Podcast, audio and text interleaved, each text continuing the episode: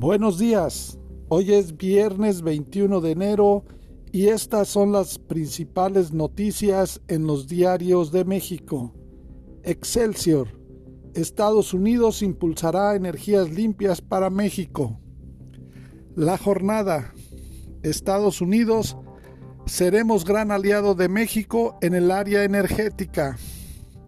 El financiero, recorte a los estimados de crecimiento. Uno más uno. López Gatel bajo investigación de la Fiscalía General de la República. El Heraldo. México en un proceso de cambio profundo. El Universal.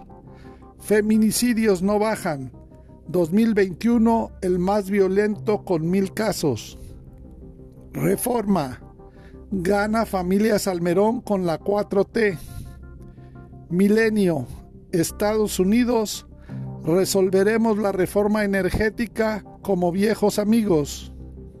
La razón. Envidia de Biden señala que hay temas para trabajar en la reforma eléctrica. Publimetro. Informales 63% de los empleos generados durante la pandemia. El economista, cifra de informales en el mercado laboral, rompe récords 32.2 millones en el 2021.